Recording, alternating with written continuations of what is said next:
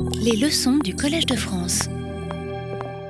Bien, le 12 mars dernier, j'ai donné un cours devant un auditoire certes déjà clairsemé par les annonces de la propagation du Covid-19, mais sans imaginer alors que toute la vie publique du Collège de France allait s'arrêter quelques jours plus tard. C'est donc par la voie de l'enregistrement devant un auditoire vide que je vais donner les trois derniers cours prévus pour cette année. L'exercice a quelque chose de troublant, mais il permet de retrouver mes auditeurs, ou du moins ceux qui ont l'occasion de regarder les vidéos, et de refermer ainsi la série des leçons que j'ai ouvertes l'an dernier. Lors des deux cours précédents, j'ai exploré la catégorie des héros en me fondant essentiellement sur la poésie archaïque. Le terme même de héros, qui était le fil rouge de la démarche, m'a évidemment mené au cœur de l'épopée homérique, où j'ai été, été, en mesure de le comprendre, après bien d'autres, ce terme de héros, comme un titre honorifique correspondant grosso modo au français seigneur. Il peut désigner ce que j'ai appelé des seigneurs de guerre à différents niveaux de pouvoir au sein de l'armée, depuis les rois comme Agamemnon, Ménélas ou Achille, jusqu'aux héros au sens du porteur de messages. Il y a une ambiguïté héros, héros, ou encore au lieutenant, à l'écuyer. L'Odyssée, on l'a vu, fait quant à elle apparaître d'autres figures dont le rapport à la guerre est incident, voire inexistant, dans le cadre d'une intrigue dont la guerre n'est plus le, euh, le ressort principal. Il s'agit alors dans l'Odyssée, par exemple, de Démodocos, le poète-chanteur, euh, dans, la, dans la cité de Phéacie, dans le royaume de Phéacie. Il s'agit des membres de l'assemblée d'Ithaque en tant que propriétaires terriens ou encore de figures de devins. Mais ces textes ne portent guère la trace de ce que nous avons l'habitude d'appeler des héros cultuels, à savoir si je dois définir ce qu'est un héros cultuel, euh, enfin, des héros cultuels, ce sont des figures suprahumaines agissant parmi les hommes et qui reçoivent dans la durée, la notion est importante, dans la durée, l'hommage d'une communauté après leur existence comme mortels sur la Terre. Les figures suprahumaines honorées dans l'épopée sont les théoi et les théaï, dont nous avons vu que les nymphailles faisaient partie, en dépit de leur relation ambiguë à l'immortalité. Donc, dans l'épopée, je récapitule, les figures cultuelles, les figures suprahumaines cultuelles, ce sont les théoi et les théaï. Donc, la notion de héros dans l'épopée n'est pas associée à euh, l'idée d'un hommage cultuel. Alors nous avons aussi euh, évoqué la poésie d'Hésiode dans le dit mythe des races ou récit des cinq espèces humaines. Hésiode offre une intéressante catégorisation euh, du destin post-mortem des humains du passé. Au-delà d'une structure thématique qui met en regard la diké et l'ubris, hein, la justice euh, et l'excès, euh, c'est ce qu'avait bien montré notamment Jean-Pierre Vernant. Donc au-delà de cette structure thématique, le, mythe des, races nous donne aussi une perspective diachronique des espèces humaines et on voit alors surgir trois types d'entités suprahumaines associées à la mort des hommes du passé. Je vous les rappelle, donc, puisque ce sont des, données que nous avons vues précédemment, donc dans le mythe des cinq espèces humaines d'Hésiode, on va trouver euh, les daimonos divins sur Terre issus des défunts de l'âge d'or. Donc l'âge d'or, une fois que cette espèce humaine a vécu et, est morte, ses euh, composants, ses membres deviennent des daimonos divins sur la Terre. Ensuite, l'âge d'argent, lui, va produire des bienheureux mortels sous la terre. Et enfin, euh, dans ce, mythe des races, Hésiode parle aussi des héros dans l'Hadès, des héros dans l'Hadès ou dans les îles des bienheureux. Les deux premiers groupes, nous l'avons vu, donc les défunts issus de l'âge d'or et de l'âge d'argent, ces deux premiers groupes sont respectivement crédités d'un Guéras et d'une Timée. Nous l'avons vu longuement précédemment, donc je n'y reviens pas en détail. Ce qui induit l'hommage des hommes à leur égard. Les notions mêmes de Guéras et de Timée impliquent l'hommage des hommes. Or, pour les héros qu'évoque Hésiode, pour les héros, rien n'est dit sur ce plan. Tout se passe comme si ceux que nous appelons les héros cultuels par habitude étaient chez Hésiode les hommes défunts de l'âge d'argent, hein, c'est-à-dire les bienheureux mortels sous la terre, alors que le terme générique des seigneurs de guerre homériques reste limité au monde de l'épopée. Vous vous souviendrez probablement que euh, Hésiode parle des héros, euh, comme demi-dieux euh, en les définissant comme ceux qui, qui, sont morts devant les remparts de Troie et de Thèbes et qui sont allés dans l'Hadès ou dans les îles des Bienheureux. Donc il n'y a pas ni de Timée ni de Guéras associés à ce, ce profil, en quelque sorte. Partons dès lors de l'hypothèse selon laquelle Hésiode reflète des pratiques d'hommage cultuel connues de son auditoire. Hein. Je pars du principe qu'il y a une sorte de contrôle de l'auditoire quand le poète chante euh, son, ses vers. Donc il y a peut-être derrière cette présentation par Hésiode des, fins du mythe des races, donc des pratiques d'hommage cultuel connu de son auditoire, est réservé respectivement à des figures au statut de bienheureux divins, associés aux dieux et actifs sur la terre, ce sont les daimonos, dont on a beaucoup parlé l'an dernier, et de bienheureux mortels, actifs depuis leur séjour souterrain. Donc ce sont les deux premiers points que vous avez à l'écran. Nous pouvons alors en déduire que le nom de Héros ne revient pas d'office à ces derniers, dans une catégorisation à deux termes, Dieu et héros, comme on la trouvera plus tard, et j'y reviendrai par la suite. Quand Homère organise la typologie post-mortem des hommes du passé, mais comme Hésiode, les figures appelées héroës sont les seuls seigneurs de guerre. Dans cette hypothèse, le statut que l'on qualifiera plus tard d'héroïque, en tant qu'il est associé à une démarche cultuelle, donc pour le dire en grec, une timée ou un guéras.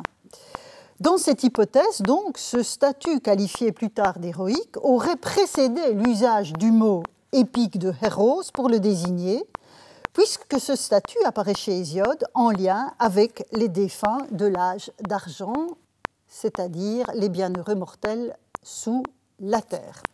On aurait donc eu, en quelque sorte, la chose sans avoir le nom d'emblée. Je considère en effet que l'absence d'une catégorisation stricte dûment identifiée n'implique pas forcément l'absence de ce qui sera plus tard nommément identifié. Ce n'est pas parce qu'on n'a pas la catégorie de héros comme figure suprahumaine honorée par un culte que le culte à des figures euh, du passé du type euh, bienheureux mortel n'existe pas. Donc on peut parfaitement avoir la démarche sans qu'elle ne soit directement associée au titre de héros que nous avons l'habitude de lui associer. Donc je nuance de ce point de vue euh, la thèse de Jan Bremer dont on avait parlé précédemment, qui considérait, lui, que l'absence du nom impliquait aussi l'absence de ce qu'il désignait. Ce n'est pas mon avis sur la question. Alors, évidemment, l'impact de l'épopée sur, ce processus de dénomination est évident, même si la datation de cet impact ne l'est pas. Le temps des héros renvoie à un passé révolu, peuplé d'hommes plus proches des dieux, parfois même nés des dieux, dont les capacités dépassaient celles des humains d'aujourd'hui. Dès lors, les hommes associés localement au passé d'une communauté Hein, ce sont les bienheureux mortels, c'est-à-dire ceux qui ont vécu naguère ou jadis dans, cette communauté. Euh, donc ces hommes associés localement au passé d'une communauté sont progressivement entrés dans un cadre de réflexion et de pratique, ainsi que l'atteste le témoignage de Pindare, le témoignage de Pindare sur le culte rendu à Bathos comme héros, comme héros pardon, fondateur de euh, Cyrène. En effet, vous le voyez à l'écran, bien quand le, quand le poète chante le fondateur de Cyrène, à savoir Bathos, ce que les Grecs appellent loikistes, donc les cystes, euh, voilà ce qu'il euh, chante. Bien heureux, il habita parmi les hommes, il devint ensuite un héros vénéré par le peuple. Et on voit parfaitement ici le terme de héros, qualifié par la Océbès, ce qui montre caractère, le caractère collectif de l'hommage qui est rendu au fondateur, qui est donc un héros. Alors ce, partage euh, du monde suprahumain entre Dieu et héros est aussi attesté par un passage d'Héraclite, qui est cité, qui a été conservé par le contre-Cels d'origine. Euh, et il pourrait s'agir, pour des raisons que je n'ai pas le temps d'évoquer ici, il pourrait s'agir d'une citation euh, très, littérale d'Héraclite.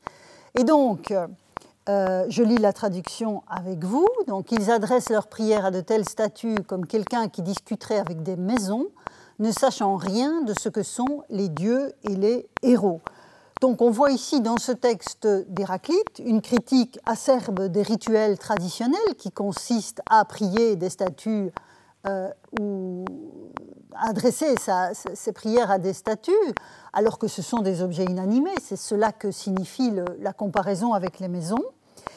Et au-delà donc de cette critique acerbe, ce qui m'intéresse évidemment dans ce passage, c'est précisément euh, l'association des dieux et des héros que Héraclite regroupe euh, dans sa citation, regroupe euh, en tant que membre, que, membre de ce, monde suprahumain, donc de catégorisation en dieu et en héros.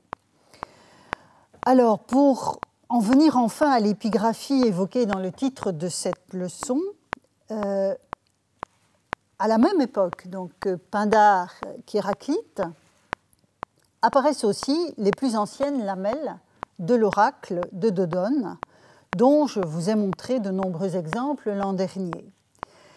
Quand un consultant s'interroge sur euh, l'identité du destinataire approprié au problème qu'il doit résoudre, ce euh, consultant va interroger Zeus et Dionée pour savoir auquel des dieux ou des héros il faut adresser ses prières et sacrifier.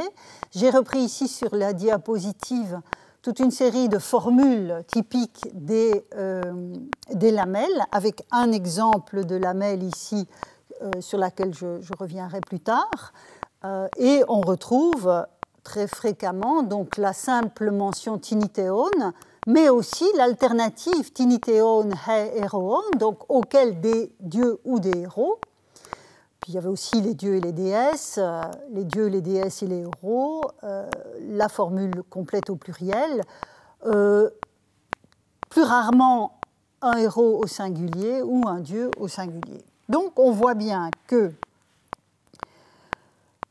il y a une catégorisation qui s'opère quand on est dans la généralité de l'énonciation.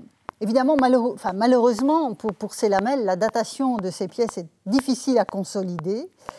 Et il est impossible, dans l'état actuel de la datation des lamelles, et je doute que ça puisse s'améliorer, euh, il est impossible de repérer un éventuel passage euh, chronologiquement déterminé du tinitéon au tinitéon héroon. Donc on voit que sans doute au début du 5e siècle, comme pour Pindare, comme pour Héraclite, euh, la catégorisation à deux termes existe, mais il est extrêmement difficile, voire impossible, euh, de repérer euh, le moment du passage. Et c'est ce moment évidemment qui m'intéresse. Alors, donc, je répète, l'attestation à deux termes est en tout cas assurée dans le courant du 5e siècle.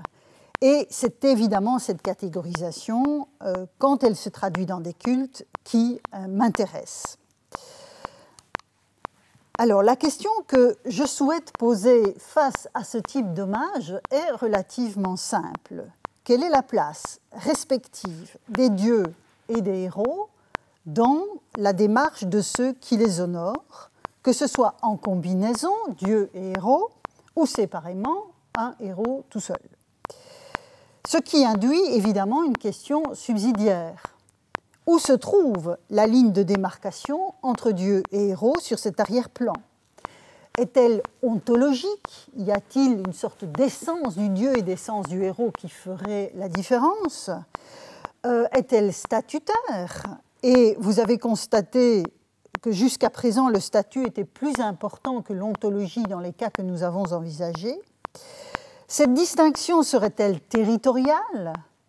Le héros étant circonscrit à un territoire donné et le dieu ayant un spectre d'intervention plus large? Mais si c'est le cas, que faire du constat posé lors des cours antérieurs sur l'ancrage territorial puissant des dieux grecs eux-mêmes? La distinction entre Dieu et héros serait-elle alors davantage fonctionnelle? Donc, toute une série de questions qu'induit la réflexion sur la catégorisation entre Dieu et héros. Alors, une remarque encore avant d'entrer dans le, le, matériau documentaire que je veux vous soumettre. J'évite autant que possible dans cette enquête de décider a priori d'un statut héroïque, du statut héroïque d'une figure suprahumaine, sur la seule foi de son nom propre, quand cette figure ne reçoit pas aussi le titre de héros et que le contexte ne permet pas de trancher. En effet, même quand le nom euh, du ou de la destinataire d'un sacrifice renvoie à une figure connue par les traditions narratives des Grecs, il n'est pas toujours évident de le placer de façon décisive dans la catégorie du héros ou dans celle de la divinité. Alors, il y a évidemment des cas évidents d'un tel brouillage. C'est le cas d'Hélène ou le cas d'Héraclès, dont le statut varie selon les cultes qu'ils reçoivent on peut encore convoquer dans ce brouillage des catégories les dioscures, dont la gémellité rend poreuse les frontières entre mortalité et immortalité, et donc entre statut héroïque et statut divin, hein, puisque un des deux euh, dioscures était censé euh, être immortel et l'autre mortel. Donc on voit bien que là, dans le cas de ces, trois types de figures, Hélène, Héraclès et les dioscures, les frontières sont poreuses. Euh, dans d'autres cas, euh, les frontières ne sont pas poreuses. Nous ne les connaissons pas, ce qui n'est pas tout à fait la même chose. Je vous donne deux exemples contrastés qui datent tous deux du début du IVe siècle avant notre ère. Alors, le premier exemple, le premier exemple nous est déjà connu, puisqu'il vient d'un document que je vous ai déjà mis sous les yeux. Euh, et ce document, je vous en avais essentiellement parlé euh, à propos des nymphes, du sacrifice aux nymphes. Ici, la figure qui m'intéresse, et elle est en grâce à l'écran, c'est celle d'Alocos. Alocos, qui est donc destinataire d'un sacrifice, euh, le sacrifice d'une brebis, ce qui implique que la figure est féminine. Mais qui est Alocos Alors, dans euh, son excellent ouvrage sur les héros attiques, Emily Kearns, donc son, livre The Heroes of Attica, dont vous avez la, vous avez la référence à l'écran, euh, Emily Kearns, donc dans son, annexe reprenant tous les héros euh, de l'Attique, mentionne Alocos. Alocos, donc c'est la, la, jeune épousée euh, et vous voyez à l'écran qu'elle ne tranche pas. Elle indique goddess or héroïne, point d'interrogation. Évidemment, Alokos, ce n'est pas une figure des traditions narratives des Grecs. C'est uniquement une figure attestée dans les cultes, et en l'occurrence dans ce culte précis euh, du dème euh, d'Erkia. Donc, le contexte de l'offrande dans le calendrier d'Erkia ferait plutôt pencher vers la divinité. Mais fondamentalement, euh, en tout cas, on n'a aucun indicateur rituel qui nous permette de considérer que Alokos est euh, une héroïne euh, parce qu'elle reçoit une brebis sans autre mention comme, voilà, vous voyez ici, on a toute une série de divinités. Rien ne permet de dire, rituellement parlant, qu'Alokos ne serait pas une divinité. Mais on voit bien que ça pose un certain nombre de problèmes à ceux qui se penchent sur ce type de euh, catégorisation. Mon deuxième exemple, donc ceci pour vous montrer qu'il ne faut pas forcément euh, décider d'emblée. Mon deuxième exemple est une figure qui porte également le nom d'une classe d'âge, hein, puisqu'avec Alokos on avait l'âge jeune épousé. Euh, et cette fois-ci, il s'agit de Néanias. Néanias, c'est le jeune homme. C'est le jeune homme qui est ici donc destinataire dans le calendrier sacrificiel de Torikos, qui est destinataire du sacrifice d'un animal adulte. Donc là encore, on n'a pas nécessairement d'indicateurs rituels qui nous permettent de déterminer le profil de Néanias, hormis son nom euh, euh, de, jeune homme.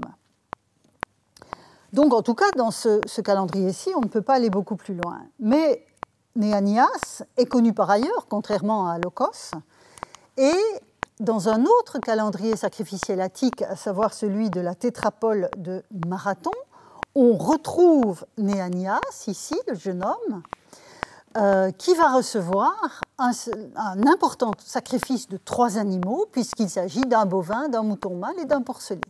Donc là, on voit bien que c'est une figure importante du, euh, dème. Et il est également mentionné, ce Néanias, dans une inscription reprenant des locations de terre partout en Attique. Vous voyez qu'on est chaque fois dans la première moitié du IVe siècle avant notre ère. Et donc on voit là Néanias réapparaître. Malheureusement, il y a une lacune. Il y a une lacune au début de la ligne, hein, là c'est le marqueur, de la, fin de ligne, il y a une lacune au début de la ligne et on voit ici le mouvement naturel des interprètes qui considèrent que Néanias doit être un héros, et donc, dans la restitution, qui est, il faut bien le dire, un peu gratuite, on voit apparaître un héroïne, c'est-à-dire un sanctuaire héroïque, euh, mais qui est une forme de spéculation de la part de l'éditeur de l'inscription. Dans le cadre donc, de cette figure cultuelle de Néanias, le cadre documentaire est est favorable. Et il est clair que dans le cadre euh, héroïque qui est le sien à Marathon, parce que là, pour le coup, le contexte de l'inscription est important, on a un certain euh, Aristomachos, on a la référence à une héroïne, puis on a Néanias, et puis à nouveau une héroïne. Donc là, on a des éléments qui permettent de diriger Néanias plutôt du côté héroïque. Mais dans bon nombre de cas, et il faut bien dire que si on n'avait que ceci, à part euh, évidemment la restitution, euh, ou que ceci, ce serait beaucoup plus compliqué, puisque le voisin de Néanias ici, c'est Zeus lui-même. Donc là, on voit la difficulté de décider d'emblée euh, du statut d'une figure suprahumaine.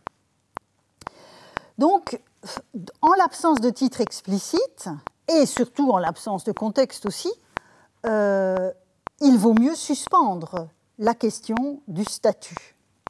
Et on verra, on va voir que même quand un titre semble donner une indication, la situation peut être plus complexe qu'il n'y paraît de prime abord. Donc voilà ce que je voulais vous dire en, préambule, avec toutes les, précautions d'usage en termes méthodologiques. Et je vais maintenant euh, entrer dans le, plus, profondément dans le registre documentaire. Alors, deux types d'inscriptions sont à scruter de près quand il s'agit de euh, saisir l'usage du terme héros comme titre cultuel, euh, outre les lamelles de Dodone dont je viens de parler et que je laisse de côté pour les raisons que j'ai dites. Donc, deux catégories de types d'inscriptions sont à scruter. D'une part, les dédicaces, et d'autre part les normes rituelles. En ce qui concerne l'épigraphie, puisque c'est ce dont je vais m'occuper, cette leçon-ci est la suivante, En ce qui concerne l'épigraphie, donc les dédicaces et les normes rituelles sont les deux grands ensembles documentaires qui attestent l'existence de démarches cultuelles, puisque c'est ça que je piste pour le moment, qu'elles soient accomplies par un individu particulier ou par un groupe plus ou moins officiel, voire institutionnalisé. On vient de le voir avec les calendriers sacrificiels, ce sont évidemment des documents, des normes rituelles émises par des instances collectives officielles. Mais commençons par les dédicaces. En effet, la consultation de l'inventaire de Maria Letizia Lazzarini sur les formules dédicatoires votives de la période archaïque offre immédiatement un ordre de grandeur, sans aucune prétention statistique, donc ordre de grandeur dans la répartition entre Dieu et héros, hein, puisque c'est ça que j'essaye d'évaluer. Alors, sur les 1000 dédicaces reprises dans l'ouvrage, hein, donc cet ouvrage dont vous avez le, titre à l'écran, donc les formules des dédicaces votives de la Grèce archaïque, donc sur les 1000 dédicaces reprises dans l'ouvrage, ce qui est un, échantillon tout à fait intéressant, et même si toutes ne mentionnent pas le destinataire de la démarche, la proportion entre destinataire divin et destinataire héroïque est significative, euh, en dépit aussi des, hésitations que l'on peut avoir, hein, que je viens d'évoquer, sur l'identité de l'un ou l'autre destinataire. Donc, la proportion est significative, puisque seule une dizaine de textes mentionnant explicitement un héros y est repérable. Si je m'en tiens aux, attestations les plus anciennes, à savoir celles qui sont datées du VIe siècle, hein, dans l'inventaire, les formules dédicaces les plus anciennes euh, datent du VIe siècle, trois cas intéressants sont à interroger. Alors, le premier cas est celui du héros béotien Ptoios, explicitement honoré comme héros dans une série de dédicaces de trépieds qui lui ont été faites. Vous avez un exemple à l'écran. Je lis la traduction. Donc, sous l'arconta de Simonidas, les Acraïfiens ont dédié ceci sous-entendu au héros Ptoios et on voit dans le grec donc Simonida archontos to héros to ptoio euh, acrifies anétéan. Donc on a le, le nom propre Ptoios qui est affecté du titre de Héros. Alors, comme on le voit sur la photographie dont j'ai assorti l'inscription, euh, cette inscription est portée par une colonne cannelée qui supportait un trépied et malheureusement les trépieds eux-mêmes ont disparu. Alors une, une, dizaine de dédicaces plus ou moins mutilées selon les cas présentaient une même formule, datation par l'archonte, verbe de l'acte posé, hein, on retrouve ici le, verbe anatitémie, euh, le destinataire et le nom des citoyens à l'origine de l'hommage, à savoir ici les citoyens d'Acraïfia. Je vais revenir sur euh, la cité. Alors, d'autres objets pouvaient porter ce type de dédicace au même endroit. C'est le cas d'un grand pitos en, céramique dont le bord portait lui aussi une inscription datée au sens large du VIe siècle. C'est difficile d'être plus précis. Alors là, malheureusement, je n'ai pas de photographie du Pitos, euh, de la jarre, donc, mais voilà l'inscription et on reconnaît la formule, même si elle se distribue autrement. Sous l'archonta de Puridaos, les Acraïfiens ont dédié ceci au héros Ptoios et on retrouve une nouvelle fois, même si elle est fort restaurée à la fin, euh, la mention du nom du héros avec son titre cultuel. Alors je disais, un mot sur le contexte s'impose. Voilà une carte. Donc vous avez euh, à droite la carte globale de la, euh, de et vous avez en rouge donc le cadre qui correspond à ce que vous avez du côté gauche de la dia. Vous voyez donc euh, ici la cité d'Acraïfia avec son acropole le sanctuaire du héros Ptoios, où ont été mis au jour les colonnes et, autres objets que j'évoquais, et puis ici, euh, le sanctuaire d'Apollon, euh, dont euh, la dénomination est Ptoios lui aussi. Donc les inscriptions aux héros ont été mises au jour dans un ensemble sur deux niveaux, donc ici, euh, remontant au deuxième quart du VIe siècle, donc on est vraiment dans la première partie du VIe, et situé donc à 2 km du, vous avez l'échelle ici, à 2 km de l'acropole de la cité euh, d'Akraïfia d'une part, et à 1 km et demi du sanctuaire d'Apollon Ptoios. Donc quand on vient de la cité d'Akraïfia, on passe par le sanctuaire du héros pour atteindre le sanctuaire d'Apollon, dont la fondation, elle, remonte au moins au 8e siècle et était le site, euh, le sanctuaire d'Apollon Ptoios, était le site d'un oracle réputé. Euh, il suffit de mentionner euh, l'épisode de Miss le Carien interrogeant l'oracle pour Mardonios avant la bataille de, Platée, tel que Hérodote le, raconte. Toutefois, la position du sanctuaire d'Apollon dans un lieu de passage vers la Grèce du Nord, hein, on voit bien ici on voit bien que c'est par ici que l'on remonte vers la Grèce euh, centrale, enfin centrale, la Grèce euh, du Nord. Euh, donc, la position du sanctuaire dans ce lieu de passage, d'une part, et d'autre part, la nature prestigieuse, voire précieuse des offrandes les plus anciennes mises au jour dans le sanctuaire d'Apollon, attestent que ce lieu de culte, donc celui d'Apollon, a d'abord assumé une dimension, a revêtu une dimension suprarégionale. Euh, donc, même si sur la carte on, voit un lien direct avec la cité, ce sanctuaire avait une dimension suprarégionale euh, dès, sa fondation. Et à ce sujet, je vous renvoie à deux études de François de Polignac.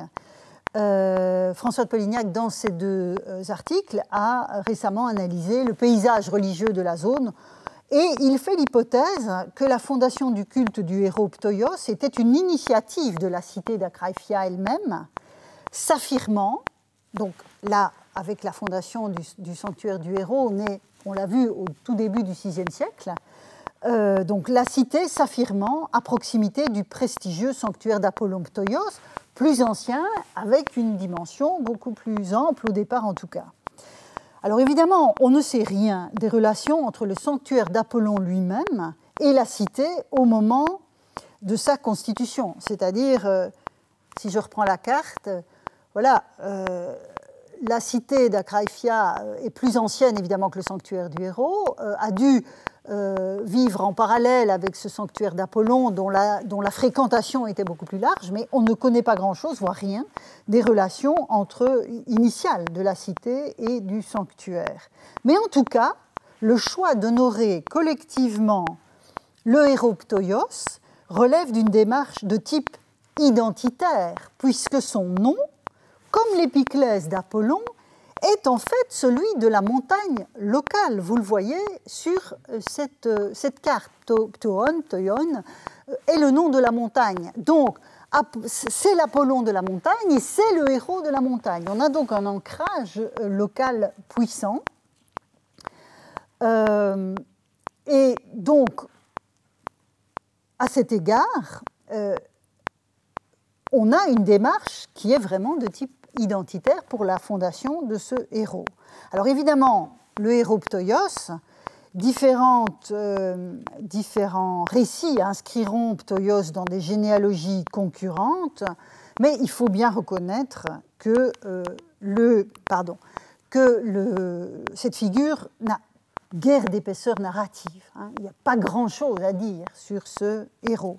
Pourquoi? Précisément parce qu'il s'agit de la figure tutélaire de la communauté en tant qu'elle occupe un territoire donné. Et ce qui m'intéresse dans la réflexion présente, c'est évidemment de voir que dans la dernière partie du VIe siècle, puisque c'est dans la dernière partie du VIe siècle qu'ont été inscrits les objets que je vous ai montrés précédemment, donc à ce moment-là, la figure de Ptoios peut recevoir le titre de héros, comme l'indiquent euh, ces inscriptions. Alors, c'est également le cas, et je me fonde toujours sur l'inventaire de Lazzarini à ce sujet, C'est également le cas à Ramnonte en Attique. Donc je suis passé de la Béotie à l'Attique. Une inscription à l'écriture qualifiée d'archaïque par Jean Pouillou a été mise au jour dans le DEM donc de Ramnonte, et puis complétée par un fragment qui a été découvert par la Société archéologique grecque. Alors malheureusement, j'ai euh, une photographie du premier morceau de l'inscription publiée par Pouillou. Euh, je n'ai pas euh, la même chose pour la partie de l'inscription retrouvée par les Grecs, mais on voit ici que ça c'est la partie qui a été trouvée après, et ça, c'est l'inscription que porte cette partie de, la pierre. Alors, les archéologues grecs qui ont mis au jour la, première partie de l'inscription euh, donc, font l'hypothèse, sont un peu plus précis que Pouillou qui parlait d'une écriture archaïque, mais vous voyez que c'est quand même un demi-siècle euh, et euh, un point d'interrogation. Hein, donc tout ça est quand même relativement euh, hypothétique.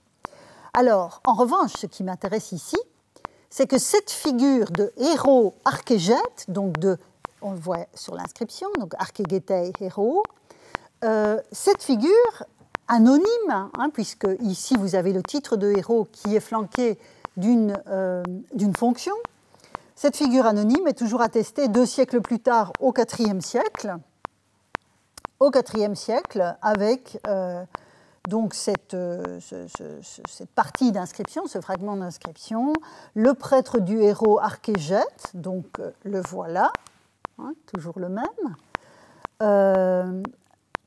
à Dionysos, après avoir été. Alors oui, il a fait quelque chose, il a dédié quelque chose à Dionysos, mais on ne sait pas quoi.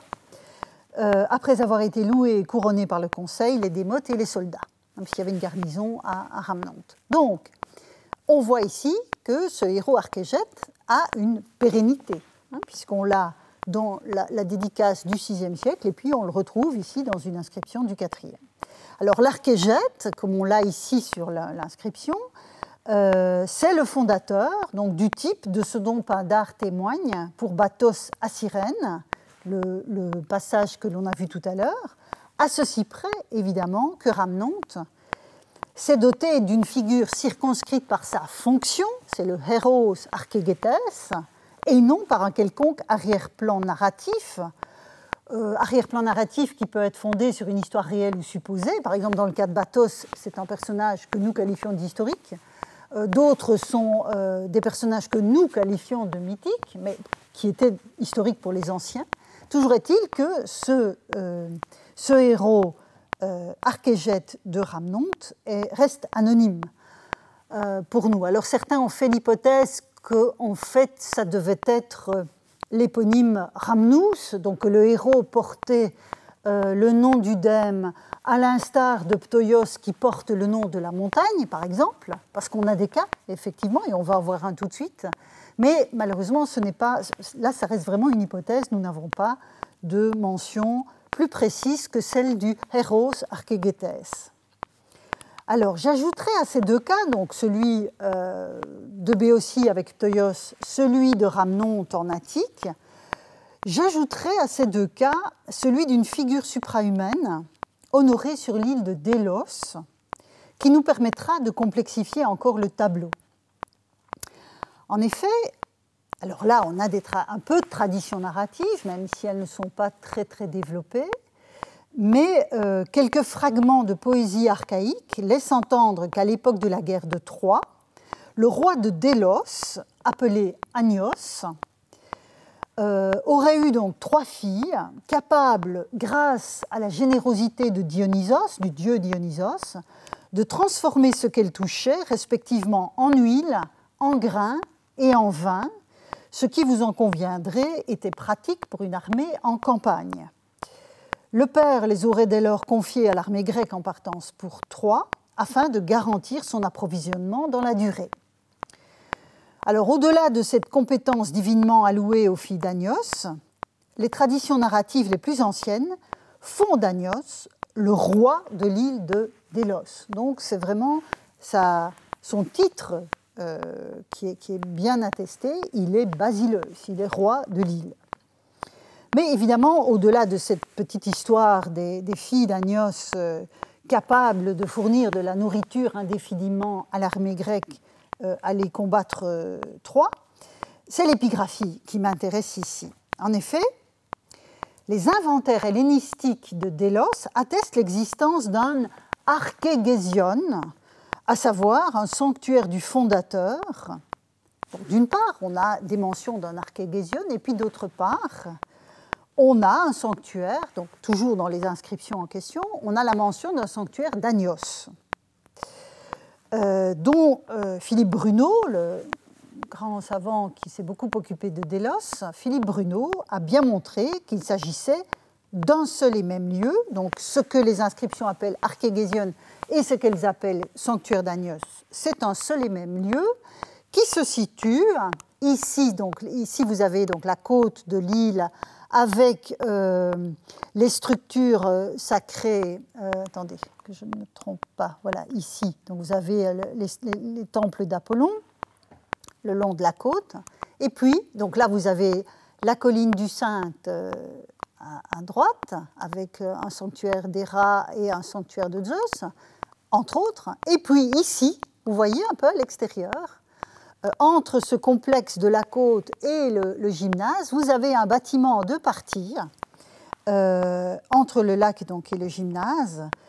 Et dans ce bâtiment, on a mis au jour à peu près 400 tessons de céramique inscrits.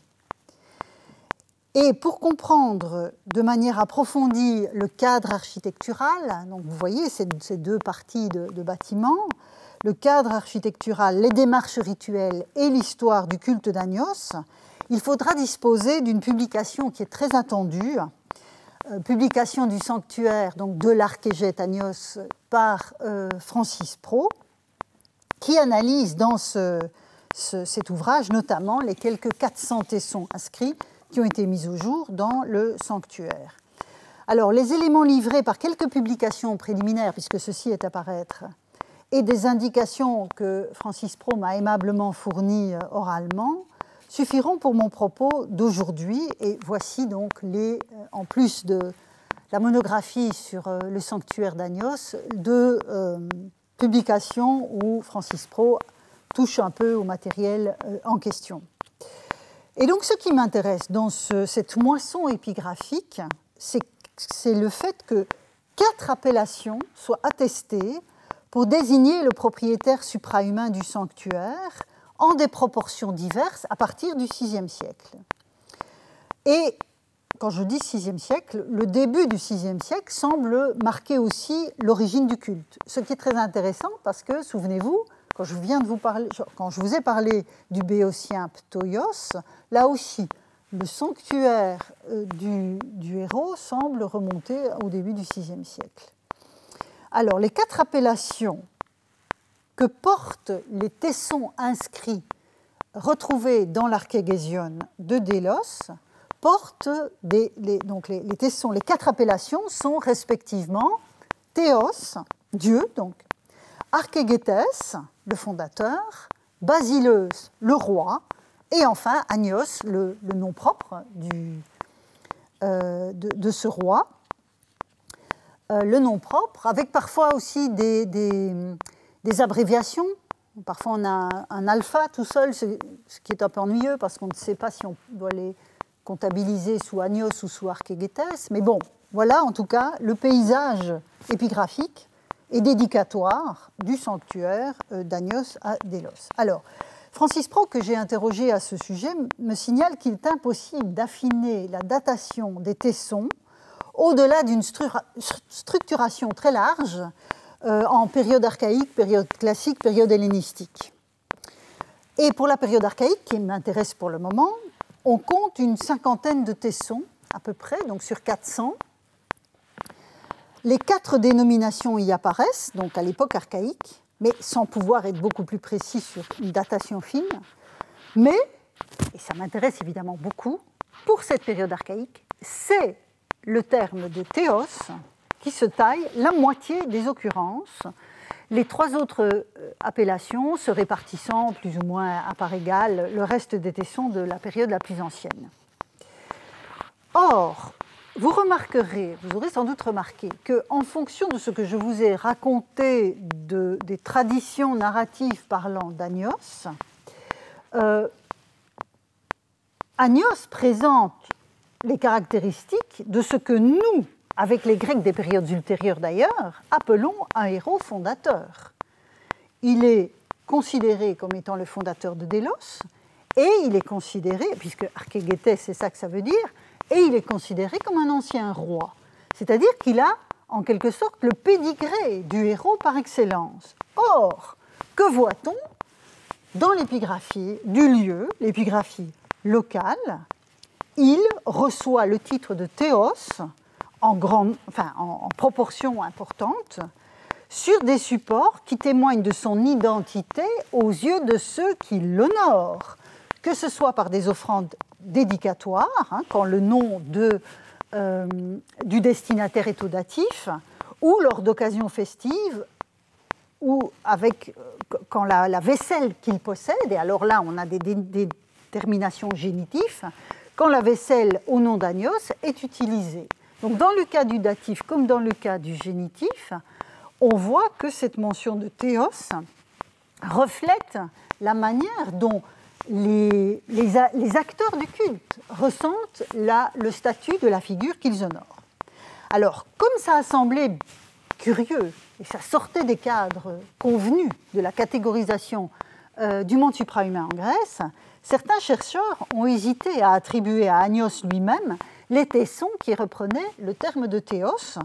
Et on a fait l'hypothèse, certains ont fait l'hypothèse que dans l'archégésion, Apollon lui aussi était honoré, et c'est pour ça qu'on avait euh, la mention de Théos. Mais au vu du dossier, puisque oui, je dois préciser, Apollon est évidemment le grand dieu de l'île de Délos. Mais au vu du dossier, et si on se départit de nos propres a priori d'emblée, comme je vous disais tout à l'heure que je me refusais à euh, catégoriser un, anthroponyme, comme théonyme ou, ou héroïnyme héronyme euh, plutôt euh, d'emblée. Ici, si on se débarrasse, si, on fait abstraction de, ce, de cet a priori, l'hypothèse la plus économique et la plus vraisemblable est d'accepter que le statut de théos ait été accordé à Agnos lui-même.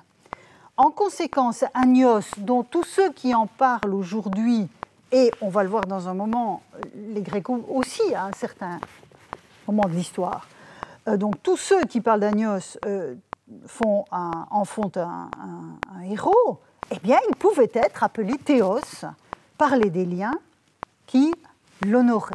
Parce que Agnos est une figure honorée par les Déliens. En effet, je l'avais indiqué naguère, c'était, si je me souviens bien, euh, lors de ma première année de cours, je vous avais montré, enfin j'avais montré à ceux qui assistaient à mes cours à ce moment-là euh, cette diapositive pour euh, d'autres raisons, mais elle concernait donc Agnos. Ce sont des linteaux de porte du sanctuaire d'Agnos, donc l'archégésion de la cité, et on voit clairement que l'accès du sanctuaire est interdit aux étrangers. Donc le petit bâtiment que je vous ai montré sur la carte tout à l'heure n'était accessible qu'aux Déliens. Donc pour les Déliens qui honoraient Agnos, ils pouvaient parfaitement, à côté de Archégétès, de Basileus ou d'Agnos, être appelés Théos. Donc cette interdiction nous ramène évidemment du côté de ce que je faisais comme hypothèse à propos de Ptoios, à savoir le profil identitaire de la figure euh, de culte. Euh, même chose, évidemment, la comparaison est encore plus, évidente avec le Héros Archégétès de Ramnonte, puisque là, ils ont la même fonction, celle de fondateur. Mais alors que à et à Ramnonte, c'est le titre de Héros qui, fin du VIe siècle, a été explicitement accordé à euh, Ptoios d'un côté et à l'Archégède de l'autre, les Déliens ont assumé dans une des trois dénominations possibles pour le roi Archégète, ou plutôt euh, les quatre dénominations, le titre qui en fait un être divin, et ce, j'insiste, tout au long de l'histoire du culte. C'est-à-dire, moi ici, je vous parle de la période archaïque, mais Francis Pro m'a confirmé que on retrouve le terme de théos sur les tessons jusqu'à la période hellénistique. Hein, donc c'est vraiment un élément que nous devons euh, prendre en compte. Alors, un tel échantillon tiré de l'inventaire des formules dédicatoires de Maria Letizia Lazzarini me permet de faire plusieurs constats. Premier constat, le titre de héros pour désigner le destinataire d'une démarche cultuelle est rare à la période archaïque, quel que soit le type de source auquel on a affaire. Hein, on a vu que dans les textes dits littéraires, euh, il n'apparaît qu'au tout début du Ve siècle. On ne l'a pas avant en tant que figure cultuelle. Et pour les dédicaces, on vient de voir que c'était relativement rare. Deuxième remarque, les deux cultes où il apparaît sur le millier de dédicaces offertes dans cet inventaire s'adressent à des figures humaines du passé de la communauté censées avoir une action déterminante pour la dite communauté. Hein, le nom de Ptoyos implique, je, je l'ai dit, un élément identitaire fort par la localisation impliquée par l'homonymie avec la montagne, euh, et dans le cas de, de, aussi. Euh, et la troisième remarque, le cas d'Agnos, figure humaine du passé des liens, atteste néanmoins, même si c'est une figure humaine du passé des liens, ça atteste de flottement dans le statut attribué à de telles figures, puisque Agnos, on vient de le voir, porte le titre de Théos. Donc, entre cet échantillon épigraphique que nous venons de passer en revue et ce que nous avons collecté dans les traditions narratives archaïques jusqu'ici, la coïncidence me semble particulièrement intéressante à constater. Et plusieurs points me semblent devoir être soulignés quand on confronte tout ce que nous avons vu jusqu'ici dans les leçons précédentes à propos de, la poésie archaïque et ce que l'on vient de voir avec l'épigraphie archaïque. Il y a une coïncidence que je peux décliner en, euh, plusieurs constats.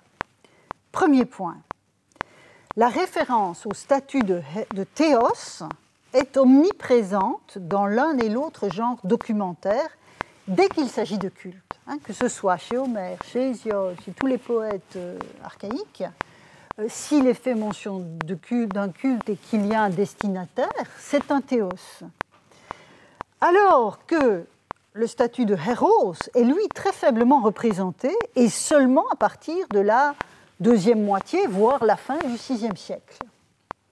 L'hypothèse énoncée tout à l'heure, selon laquelle une structuration du monde suprahumain articulée en dieux et héros s'était progressivement constituée au cours du VIe siècle, trouve un fondement dans cette comparaison. Donc ça, c'est la première remarque. Le destinataire d'un culte jusqu'à la fin du, VIe siècle, au milieu du VIe siècle, est un héros, euh, pardon, est un théos. Héros apparaît plus tard. Deuxième remarque. Le cas d'Agnos, théos, en tant que théos, semble poindre vers ces humains du passé qui, chez Hésiode, obtiennent, on l'a encore revu tout à l'heure, le statut de daimonos immortel et pictonien, c'est-à-dire des figures divines actives sur la terre après avoir vécu un moment sur la terre, tandis que le cas du héros ptoios pointe davantage vers les humains du passé, dont le même Hésiode a fait de bienheureux mortels hypoctoniens. Donc vous avez, si, je dois faire un parallèle entre ce que les traditions narratives, et plus précisément le mythe des cinq espèces, le récit des cinq espèces humaines d'Hésiode nous dit, et ce que l'on a mis au jour dans la documentation épigraphique, Agnos en tant que théos pointe plutôt vers les êtres divins issus des hommes de l'âge d'or, tandis que ceux qui sont qualifiés de héros, même si encore une fois Hésiode ne les qualifie pas comme ça, euh, pointe plutôt vers les mortels bienheureux qui sont euh, nés des hommes de l'âge d'argent. Ce qu'Hésiode, en fait, a systématisé dans un récit à visée didactique, il ne faut jamais oublier qu'il y a une visée précise dans la poésie d'Hésiode que sont les travaux et les jours. Donc, il a systématisé dans ce récit, il a donc systématisé cette catégorisation en opérant des divisions strictes entre figures de type divin et figures de mortels bienheureux. Et c'est certes moins clairement distinct dans ce que nous percevons sur le terrain des cultes voués par des communautés à leurs prestigieux défunts du passé, mais néanmoins, on voit poindre de part et d'autre ces deux éléments, des êtres divins et des êtres héroïques. Le cas d'Agnos atteste que ce type de défunt peut être appelé théos et donc renvoyé à ces êtres divins que sont les daimonos euh, euh, hypoctoniens d'Hésiode. Alors malheureusement, nous ignorons tout de ce que les Déliens eux-mêmes racontaient de leur archégète. Et c'est dommage parce qu'évidemment, nous ne pourrions pas parler euh, de la complexité du statut d'Héraclès en tant que héros si nous n'avions pas les dizaines de récits que les anciens nous ont laissés sur la figure d'Héraclès. Malheureusement, hormis les pauvres traditions euh, fragmentaires que j'ai évoquées tout à l'heure à propos d'Agnos, nous ne savons pas ce que les Diéliens eux-mêmes en disaient. La seule certitude qu'induit le titre de Théos attribué à Agnos, euh, et l'absence de tombe. Ça, c'est un point intéressant. C'est-à-dire que dans le sanctuaire d'Agnos tel qu'il a été fouillé et que Francis Prove a publié, il n'y a pas de tombeau. Rien n'est évoqué autour d'un lieu quelconque d'inhumation. Parce qu'évidemment, un tombeau aurait pointé de façon particulièrement claire vers une ontologie mortelle, pour reprendre mon terme de tout à l'heure. Et cette ontologie mortelle, elle est évidemment peu compatible avec le statut divin. Alors, les fouilles confirment, donc je le disais, cette présomption, puisqu'aucune trace de tombeau, réel ou supposé, n'a été mise au jour dans l'archéguésion. Donc, deuxième remarque, on voit qu'il y a des flottements. Donc, on a les théoïs qui sont les destinataires, c'était ma première remarque, les théoïs qui sont les destinataires de démarches cultuelles dans les traditions les plus anciennes, on voit qu'il y a chez Hésiode des statuts post-mortem, mais dont il est difficile de euh, trouver l'exact correspondant dans la pratique euh, attestée par l'épigraphie, mais avec néanmoins des points de recouvrement. Et enfin, troisième constat que je fais au terme de cette comparaison entre les types, de, euh, documentaires, L'attribution du titre de Héros à Ptoios et à l'archégète de Ramnonte atteste que le VIe siècle transpose, ou en tout cas la deuxième moitié, transpose dans la matérialité culturelle le titre honorifique qui était utilisé par l'épopée pour désigner les seigneurs de guerre, les rois, euh, ou bien les poètes chanteurs, euh, les devins, les propriétaires terriens. Donc tous ceux que l'Iliade et l'Odyssée notamment appellent des héros. Toutes les figures qui inscrivent dans un passé proche des dieux les premiers temps supposés d'une communauté deviennent au moins potentiellement des héros. Mais ça n'apparaît comme tel que dans la deuxième moitié du VIe siècle. Et évidemment, cette acception du terme de héros dépasse ce qu'Hésiode en faisait dans son récit des cinq espèces humaines, puisqu'il limitait la race des héros aux demi-dieux morts devant Thèbes et devant Troie, c'est-à-dire les héros de l'épopée et plus précisément encore de l'Iliade. Et pour refermer la première partie de ce parcours dans les inscriptions qui concernent les dédicaces aux datifs ou les indications de propriété au génitif, j'aimerais ajouter un cas qui ne se trouve pas, et je terminerai là-dessus, un cas qui ne se trouve pas dans l'inventaire de Lazzarini, parce que euh, ce cas est venu au jour après la publication du dit inventaire. Alors, de quoi s'agit-il? En 1986, les fouilles de l'agora d'Argos ont mis au jour un enclos en forme de trapèze, délimité par neuf bornes en calcaire. Au centre, les fouilleurs ont identifié une vaste fosse remplie d'une couche de cendres sur un lit de bûches calcinées. Alors, il y avait du matériel céramique mêlé à la cendre, et tout ce matériel date de la première moitié ou du milieu du IVe siècle de notre ère. Donc c'est, on va dire, récent, à l'aune de ce que je viens de vous dire sur la période archaïque. Alors, ce n'est évidemment pas ce foyer de l'Antiquité tardive qui m'intéresse dans la fouille, mais bien une des bornes qui l'entouraient. En effet, ces bornes, en fait, sont des éléments de, de remploi. elles sont plus anciennes que la structure qu'elles entouraient.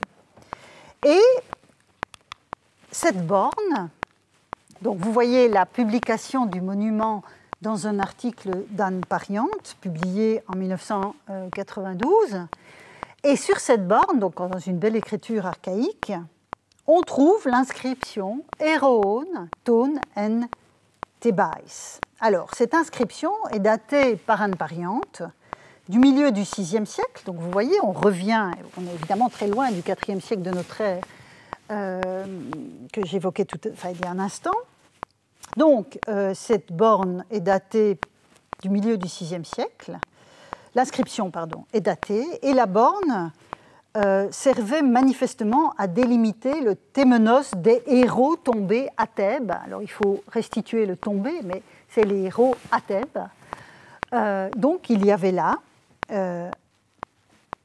un ensemble de héros identifiés comme ceux qu'identifiait Hésiode dans le récit des cinq espèces humaines, à savoir les héros qui étaient tombés devant les murailles de Thèbes.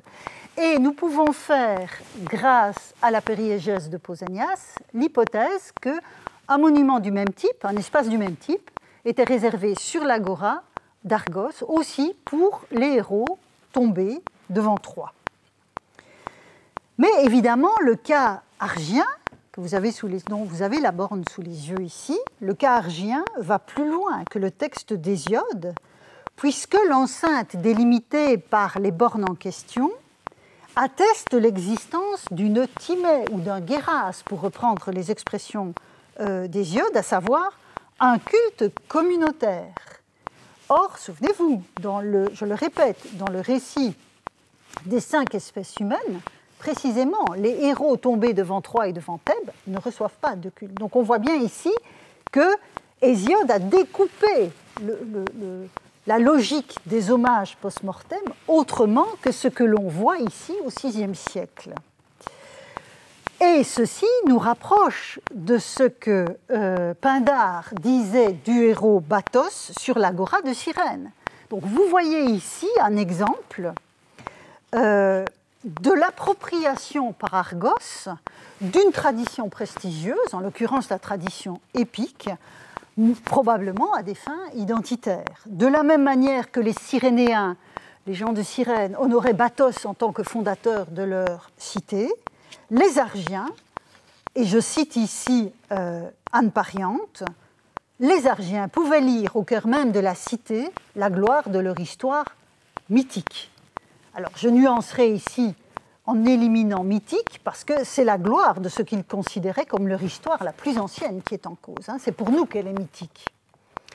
Et donc, comme Argos, les Argiens étaient omniprésents dans la tradition euh, épique, on voit qu'ici, il y a une appropriation par la cité elle-même au VIe siècle, vous voyez que nous sommes décidément dans ce VIe siècle, euh, à des fins identitaires. Et donc, je vais conclure par là, ce monument m'apparaît comme le point de rencontre de deux types de défunts du passé mis en scène par Hésiode dans son récit des cinq espèces humaines. Hein, je suis toujours dans la lecture croisée des différents types documentaires.